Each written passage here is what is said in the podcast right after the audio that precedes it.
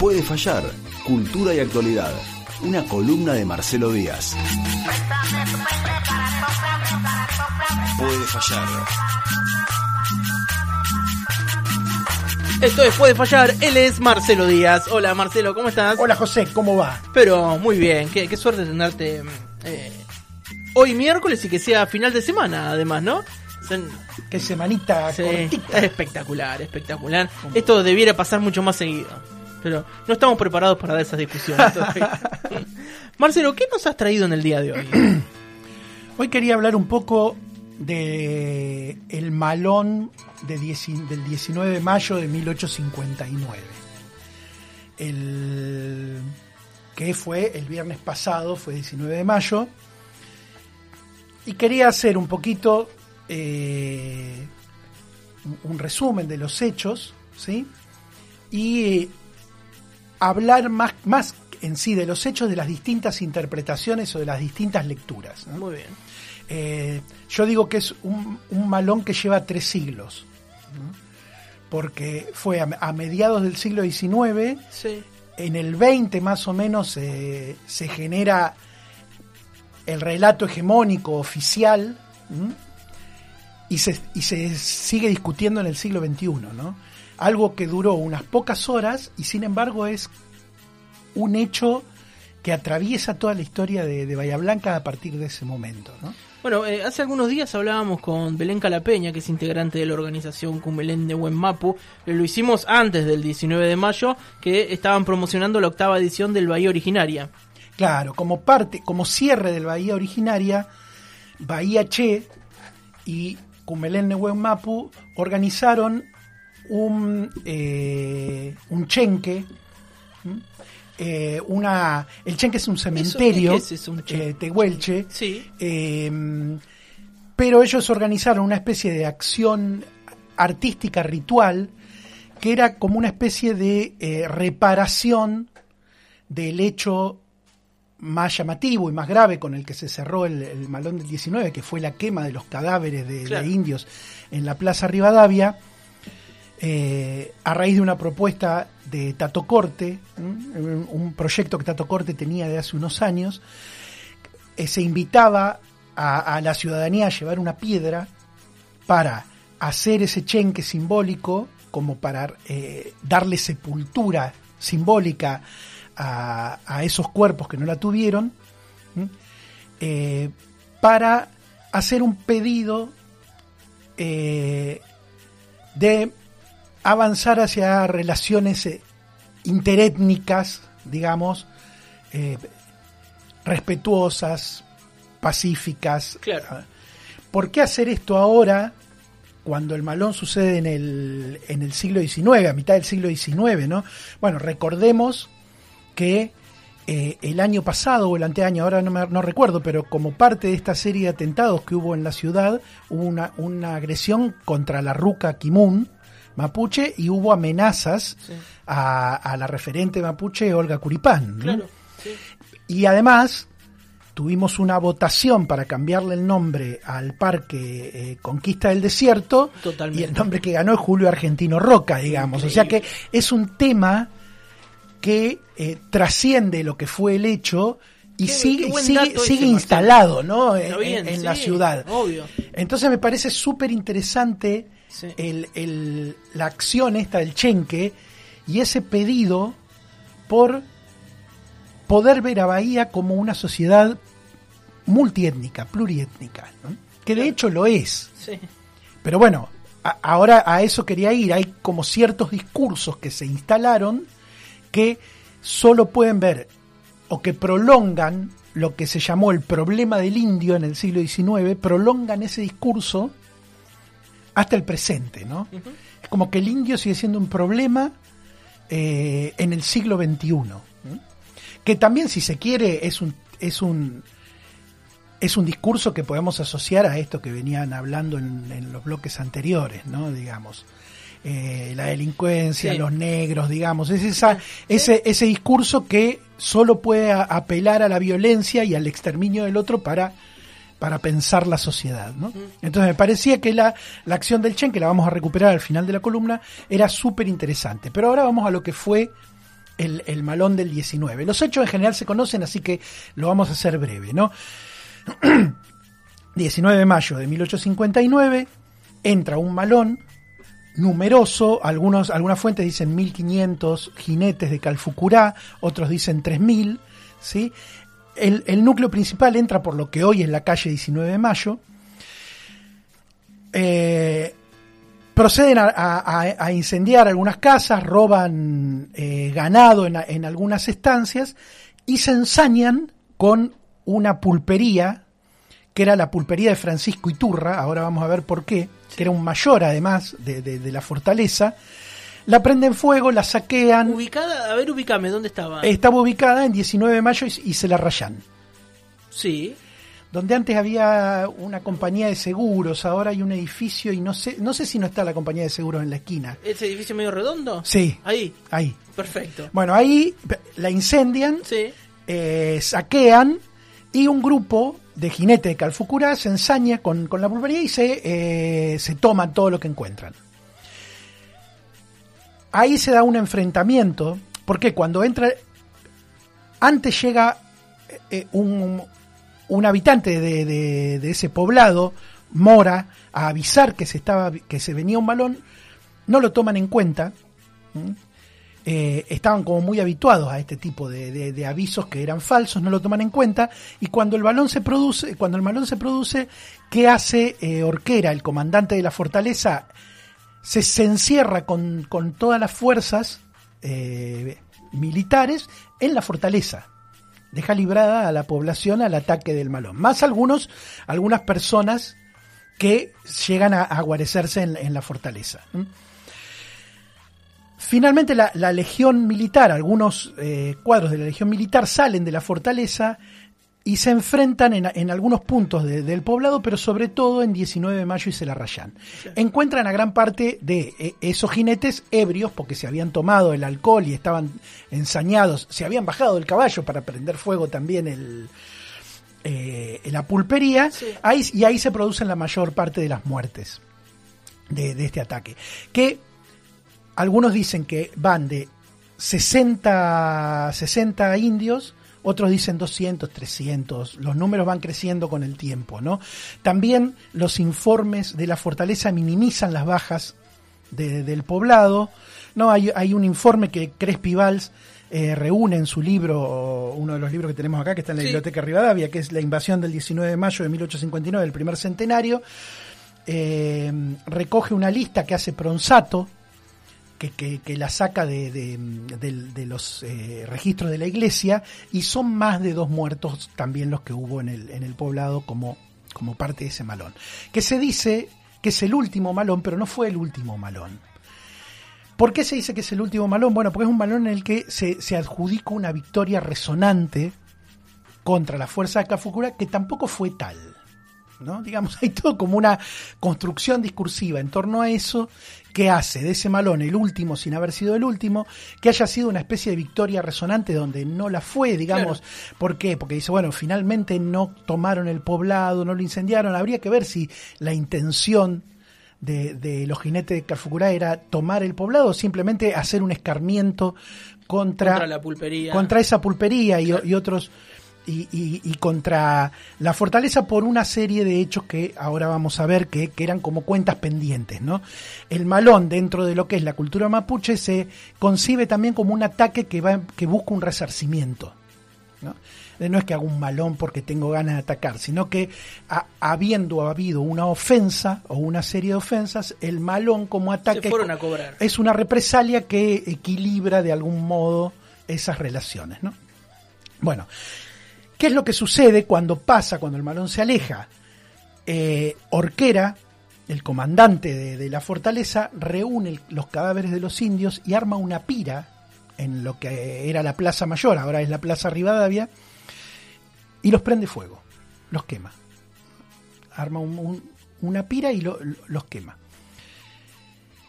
Ese, a raíz de esa acción es que se produce esta acción del Chenque y a raíz de esa acción es que también se, eh, se vuelve famoso el malón, ¿no? Eh, Este, este hecho.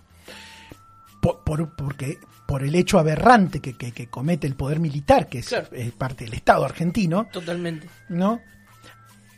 Pero ¿cómo sabemos que sucede esto? Porque hay, hay dos testimonios. Uno es de- del propio general Serri, ¿no? que escribe en, sus, en una columna que tenía en la tribuna, el diario de Pairó, en 1890, escribe una columna que se llama Memorias Militares, eh, o algo así, Recuerdos Militares. Ajá. Eh, y entonces cuenta el malón. Serri formaba parte de la Legión Agrícola Militar, tenía 20 años en ese entonces. La está, está escribiendo 30 años después, ¿no? Claro. Y entonces él cuenta que ese día, que fue glorioso para las fuerzas militares de la Legión, porque eh, detuvieron el malón y, triunfaron de algún modo, termina con este hecho oprobioso, que es la quema de los cadáveres de los indios. Él lo marca como un hecho eh, lamentable, repudiable, ¿no? Pero además hay una carta, un documento que hacen los delegados mu- municipales de ese entonces, eh, que tengamos en cuenta que era un poblado que tenía menos de 1.500 habitantes. El primer censo nacional es de 1865 y dice que Bahía Blanca tenía 1.500 habitantes en ese entonces. Eh, 1865. eh, Ah, seis años después. Seis años después, claro. Seis años después. 1500 habitantes, Sí. pongámosle que tenía, era Sí. muy, muy chico, ¿no? Por eso también dudamos que, o se duda, que el, que el objetivo de, de Calfucurá ha- haya sido tomar el fuerte o arrasar el pueblo, porque en realidad la fuerza con la que ingresó en el Malón superaba la población de Bahía Blanca. La, fuerza militarizada que tiene la defensa en ese momento tendría 500 hombres más o menos. Claro. La triplicaba en el mejor, en el menor de los casos, digamos. Si, como dicen algunos, eran 3.000 los indios que atacaron, se hubiera llevado puesto el poblado si, si hubiera querido, ¿no? Era, es más bien una acción de represalia la, la- la que se toma. Este, estos delegados municipales hacen una carta en la que le piden a Orquera que, que cese de, de- de- que apague esa hoguera Claro. y lo hacen movidos por, por la gente del pueblo. ¿no? La carta da a entender como que es un tema que ya lo hablaron y que la explicación que les da Orquera es que, por es, que es por salubridad que los quema. ¿no? Para que no se descompongan esos ¿Qué cuerpos. sé yo? no sé, El- el- vaya la carta, los delegados municipales le dicen, eh, nosotros, las autoridades civiles, estamos en condiciones de garantizar todas las cuestiones de higiene del poblado. no claro. necesitamos que usted haga semejante barbaridad. Es más, le dicen que es un hecho aberrante, que, que, que la población no quiere ver ese espectáculo que le está brindando. O sea que, y la carta probablemente la hagan para que quede un testimonio frente a las autoridades nacionales, ¿no? Después pero da toda la sensación de que es un tema que lo hablaron antes. ¿no? Bueno, esos son los hechos. Lo que no se, ¿cómo nos llegan estos hechos? Nos llegan en general a través de el relato de Serri, eh, digamos los testimonios que hoy se conservan son ese relato de Serri escrito en la tribuna de, de Roberto J. Pairó y en el libro de Luis Caronti, hijo de Felipe Caronti, que también era un, un legionario de la nación, de la, de la legión italiana, eh, que tenía un año cuando fue el, Claro, eh, el. Malón, había nacido en 1958, eh, Caronti, Luis Caronti, y que lo escribe en 1907. Es un libro que escribe sobre las legiones italianas en Argentina y en uno de los capítulos relata a este Malón como una especie de hecho heroico de la legión. Son testimonios muy tardíos, Claro. Sí, ambos son tardíos. son tardíos, de uno 1890, el otro Claro. 1907, Sí. son vinculados a la legión italiana, son militares los dos. ¿no? Entonces la- la- la im- el testimonio está teñido de esa mirada. Sí, ¿no? tiene un sesgo ahí que eh, el- es insalvable también. El discurso que, que- que los dos plantean es, bueno, el indio era un problema, Claro. fuente de violencia al que había que eliminar de alguna manera. ¿no? Ese, es- ese es como, digamos, eh, las fuentes. Crespi Valls toma esos documentos y después toma una serie de documentos que van saliendo en diarios y revistas. Hay una serie de, entrevistas a, a gente que, que sufrió el malón, pero cuando ya es muy vieja, sobre fines del siglo XIX, la entrevistan, ¿no? Eh, que no tiene el carácter tan épico que le, que le dan los legionarios, ¿no? En, en- en sus relatos. Eh, pero en general esa es la mirada que tenemos. La mirada que reproducen es la mirada que tenía el, el- eh, que, va a tener después el gobierno nacional con Roca y la conquista del desierto, que el, el indio es un problema al, que hay que buscarle una solución. Eh, y que lo que se privilegia es esa, ese vínculo por medio de la violencia entre, entre indios y eh, cristianos, digamos, solo hay violencia de por medio. Esa es como la mirada del siglo XIX y la que se establece en el siglo XX como discurso oficial. Claro. ¿Mm? Por eso decíamos, esa es una de las lecturas. Otra de las lecturas se empieza a desarrollar tardíamente sobre la década del 80, 90 del siglo XX. ¿Cuántos años después? En, este caso, en el caso de Bahía y en este tema en la Universidad Nacional del Sur, en torno a la figura de Daniel Villar, ¿sí? Eh, profesor que marcó ese tema con su mirada y que se como investigador y como docente junto a otros investigadores con los que elaboró, con los que colaboró o con gente que se formó con él, como por caso para, para eh, nombrar algunos, Juan Francisco Jiménez, que colaboró con, varios de esos trabajos, o Sebastián Alioto, ¿no? que, que se formó con, con Villar, ¿no? amigo del columnista estrella de, de esta radio, que es eh, JP Rodoni. JP Rodoni, ¿no? y que ha tratado este tema, desarrollan, investigan las relaciones de frontera, pero desde una mirada interétnica, de relaciones interétnicas. ¿no? Digo, toda frontera tiene esos momentos de conflicto y de violencia, pero también tiene momentos de intercambio, de intercambio, de comercio, de convivencia, eh, que son los que aportan otra mirada, de decir, bueno, ¿por qué Cafulcurá hace este malón? Entonces empiezan a reponer, estas, estas lecturas empiezan a reponer el contexto, algo está en Crespivals, ¿no? Ya que dicen, bueno, la relación de Cafulcurá con, con Bahía Blanca y con la fortaleza cambia después del 3 de febrero de 1852 con la batalla de Caseros cuando cae Rosas, ¿no? Desde la década del 40 hasta esa batalla, las relaciones entre Rosas y Cafulcurá se habían mantenido en un equilibrio negociado. Rosas había también intentado una conquista del desierto antes, había batallado y después cambia su política y entra en una política de negociación. Que incluía raciones hacia los, las tribus indias y hacia los caciques, pero que principalmente estaba enfocada en la negociación con Calfucurá. Calfucurá además estaba instalado en las salinas grandes, la sal era fundamental para toda la economía de las haciendas porque lo que tenían era ganado. Sí, es el, para la carne salada. La carne salada que, se enviaba a, las plantaciones de esclavos con las que se alimentaba a los esclavos, ¿no? Entonces, digamos, parte del negocio tenía parte de, la materia prima para el negocio, ¿no? De, insumos para el negocio tenía sí, Entonces, esas negociaciones empiezan a cambiar cuando eh, cae Rosas y empieza a haber una serie de hostilidades. En el año 50 y 56 eh, hay una, en el año 58 hay una incursión hacia los territorios de Calfucurá de parte del ejército, una columna sale de azul, otra columna sale de Bahía Blanca, ¿no? Ingresan, Calfucurá se retira, pero queman las tolderías, el, ejército se queda con parte del ganado.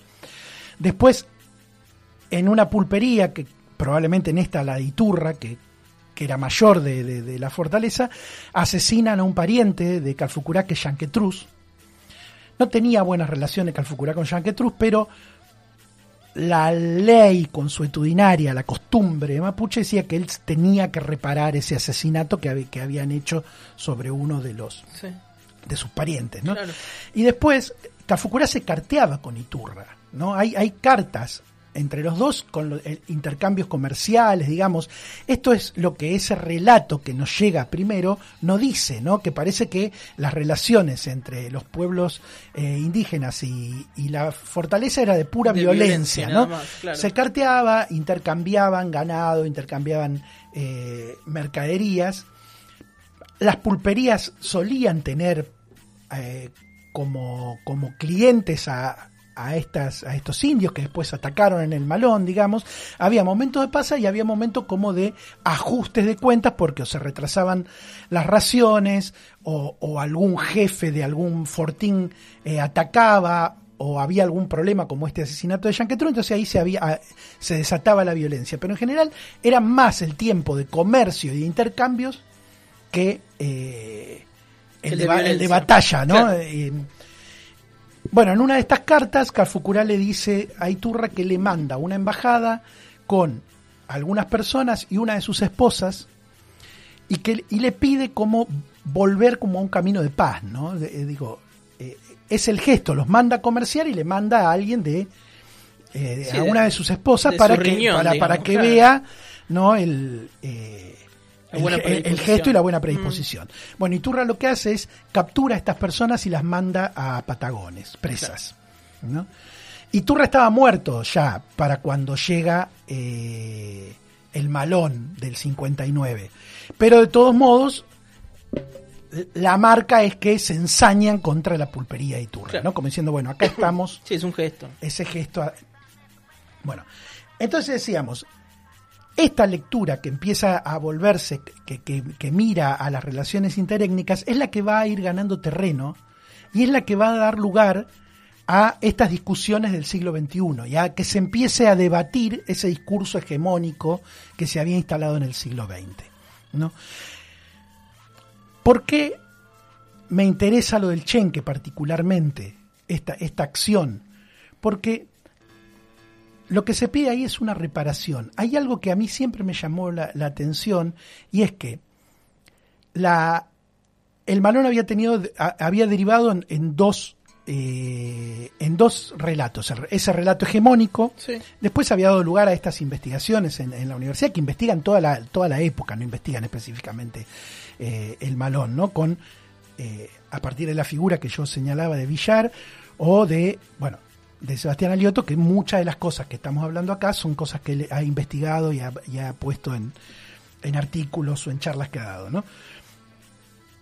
Y después la, el hecho de la pira y de los cadáveres, que ha sido tomado por, las, or- por los grupos originarios, ¿sí? Y generando como, bueno, ese eh, discurso de afrenta, de, de aberrante frente a, a, a la muerte, digamos, que es como decir, es no respetar algo que incluso en la guerra se respeta, ¿no? Claro. Sí, es una especie de código que. ¿no? Claro, permitir la sepultura. Eso. Sabemos que estos militares de frontera no respetaban esos códigos. De hecho, la, la, la, mm, la tumba de, Cal- de Calfucurá es saqueada por Nicolás Levalle y su cráneo es llevado a- a- al Museo de la Plata. ¿no? Es- es- se está pidiendo, todavía se está pidiendo que se restituyan los restos de Calfucurá. A, a ese nivel, digamos, eh, no- había respeto como si fueran seres humanos. ¿no?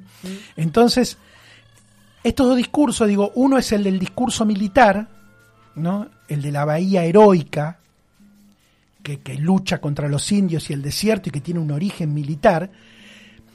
Origen militar con una pátina europea que otros discursos no tienen, porque está hecho desde la Legión Italiana, además, Claro. que eh, tiene también toda la pátina de que la Legión Italiana trajo el progreso a la ciudad, ¿no? Digo, ni siquiera son criollos los que lo hacen, somos más europeos nosotros, ¿no? Porque tenemos esa Legión Italiana que eh, los que escriben esos primeros relatos forman parte de esa legión, que también tienen un interés particular ahí, la Legión Italiana. Eso lo podríamos ver en otra columna, pero llega en 1856 y a los pocos meses se, se instala en Nueva Roma para formar esa legión agrícola militar, no tiene suerte por una serie de hechos, no llegan los instrumentos de labranza, la tierra es eh, en gran parte eh, piedra, lo que hay ahí, digamos, no hay, no, no prospera, y Silvino Olivieri, el coronel, parece que era bastante riguroso en su disciplina, se produce un motín y lo asesinan. Sí, digo, también este malón del 59 le ofrece a quienes hacen la historia posteriori de la Legión que la Legión se la recuerde como la defensa heroica Claro. de la ciudad y Sí, por eso lo- se habla del último malón. lo Después, capitalizan. Después no existió nada más. después que intervinieron los, los Ya legionarios, ya está, ¿no? Eh, que es distinto a que te recuerden como un proyecto que fracasó porque eh, los propios legionarios asesinaron al comandante, ¿no? Sí, Digamos, sí, son Son dos versiones muy distintas. hay un interés ahí, más allá de la visión castrense, que es la que, la que predomina, y la del problema del indio, el indio como problema a eliminar o a Sí. combatir. La visión de los pueblos originarios enuncia desde el lugar de la víctima. Obviamente, ¿no? Lo que piden es esa reparación desde ese lugar. Pero hay un problema. Otros grupos que se acercan, que no pertenecen a las comunidades eh, mapuches, fuerzas políticas, también enuncian desde el lugar de la víctima. Es uno de los problemas que, hoy hablábamos que en general tiene el progresismo, ¿no? De como, como una restricción discursiva.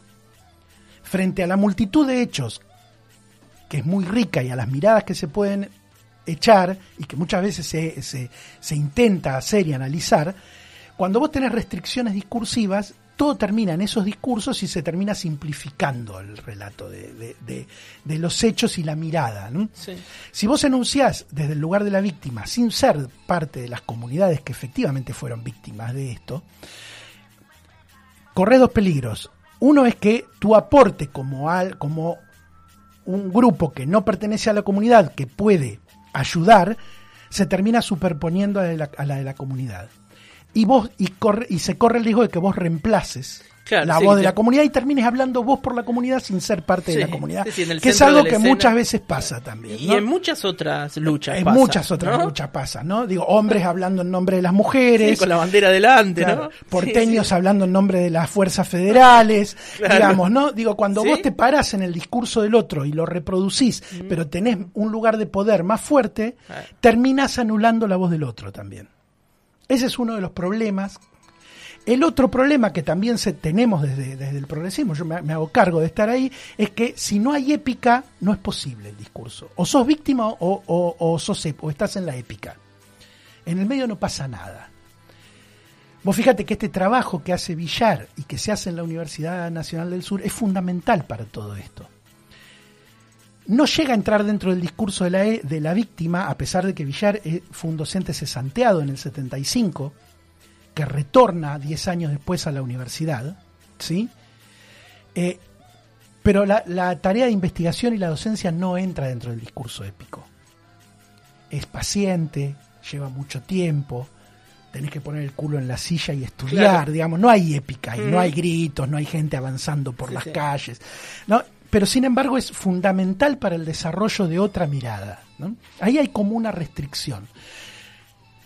Eso hizo que durante muchos años nadie pudiera recuperar la carta de los delegados municipales. Es, si nos ponemos a pensar un poco, es el primer documento escrito que hay en Bahía Blanca del poder civil poniéndole un límite al poder militar. Claro. Que dijeron, esto, eh, hasta acá. Los delegados de la, sociedad civil le está diciendo a Orquera, al militar le dice, usted no puede hacer esto. Para mí es un documento importantísimo ese. De decir, estamos hablando de gente que padeció el malón además. Digamos, y que se está poniendo de un lado humano de decir, no podemos hacer eso con los cadáveres de los jinetes que acababan de atacar el poblado, eh, digamos, pongámonos en ese lugar. ¿no? Eh, eh, la, gente se sobrepone a eso, la sociedad civil del poblado de ese entonces, y le pone un límite. Nunca se recuperó eso. Y me parece que en el Chenque, en esta propuesta de Bahía Che y de Cumelén, hay algo muy, muy interesante, que es este, una agrupación que no es mapuche, ¿no? Como, como Bahía Che, con la agrupación mapuche, que se reúnen y piden por una reparación por ese hecho desde una perspectiva interétnica. Claro. Que es como en, cierto, en, cierto, en cierta medida recuperar ese gesto. No, no hubo solamente dos fuerzas, eh, hubo en la, en la, batalla en el balón hubo dos fuerzas, ¿no? La de los pobladores y la de los jinetes interviniendo. Pero después hay una fuerza de la sociedad civil que comerciaba muchas veces con, con las tribus, ¿no? Que, malonearon, que, le dice a Orquera, usted no puede hacer esto. Claro. Y le pone un límite al poder militar. Entonces me parece que ahí hay algo que es una posición que supera la posición de la víctima que no es necesariamente épica porque es una carta, es decir, son, son ciudadanos que se juntan, deliberan, hacen una carta, se reúnen y le dice usted no hace esto, digamos. Sí, mucha épica en eso no hay, es cierto, pero es un, un, documento fundamental también. Pero es fundamental y es esa posición y me parece que ahí hay algo, eh, en esto del Chen que veo una acción súper, súper interesante, me decía Tato, le pedía un poco de, de, información y me decía, para que esto funcione, para que el chenque se haga todos los años y, y haya una reparación de parte del Estado Sí. frente a esa aberración que nunca se hizo, se necesita compromiso de la ciudadanía, que es el compromiso que existió en esos primeros pobladores para decir detengan esta pira, ¿no?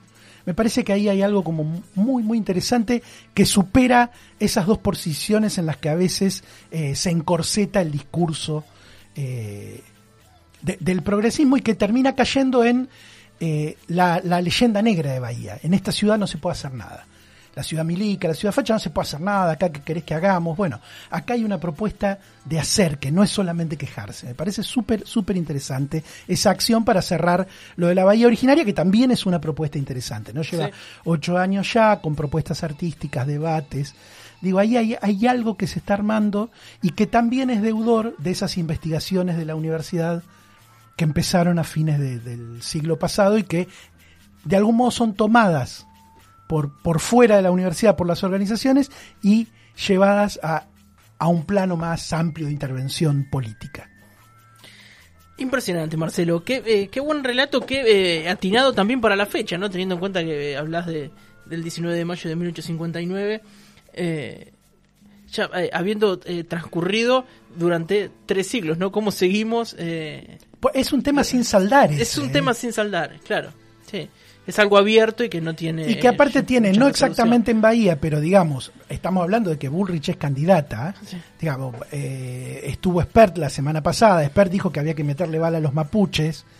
Eh, Bullrich fue eh, la autora, de algún modo, detrás de las balas de gendarmería de, de, de Santiago- de la muerte de Santiago Maldonado y de, y de de- Rafael Nahuel Rafael Nahuel. digamos. Entonces, es un tema absolutamente actual, Sí, es un tema vigente, sí, ¿no? sí. Eh, acá nos escribe Allen, dice, este trabajo se hizo hace un tiempo en Bahía sobre esta historia. 19 de mayo de 1859, un malón eh, en eh, Mapu. Dice, este video lo hicimos en la Biblia con los chicos sobre ese malón. Nos pregunta si se lo podemos pasar a Marcelo. Se lo podemos pasar Lo a conozco, Marcelo. lo conozco, ¿eh? Ah, sí, sí, sí, sí, lo conozco el material, es muy Eh. bueno, sí, sí. Eh, perfecto, bueno, cumplimos con eso. Eh, a ver, a ver qué nos dice Sergio por acá. Dice, el tratamiento de los originarios como si no fueran seres humanos no es de extrañar. Este malón de 1859, fruto del incumplimiento de tratados, se produce muchos años antes de la campaña de Roca. Esa que el diario La Nazi On eh, llama el mito del genocidio y que culminó con el reparto de hombres, mujeres y niños allá por 1880 cuando la constitución vigente desde 1854 había declarado la libertad de los pocos esclavos que aún quedaban en el territorio. Eh, 1853 de, de la constitución. Él dice que metió mal eh, el dedo. Bueno, eh, gracias a los oyentes que, que siempre también se suman eh, a las columnas de Marcelo. Lo que también se- demuestra que es un tema que es que requiere ser hablado, hay interés. Pero, ¿cómo no? Evidentemente supuesto, por esto, sí, ¿no? sin duda que sí. Marcelo, ¿con qué nos vamos? Nos vamos con eh, Aimé Painé haciendo rogativa del oncomeo. Marcelo, muchas gracias. Él es Marcelo Díaz, esto fue Puede Fallar.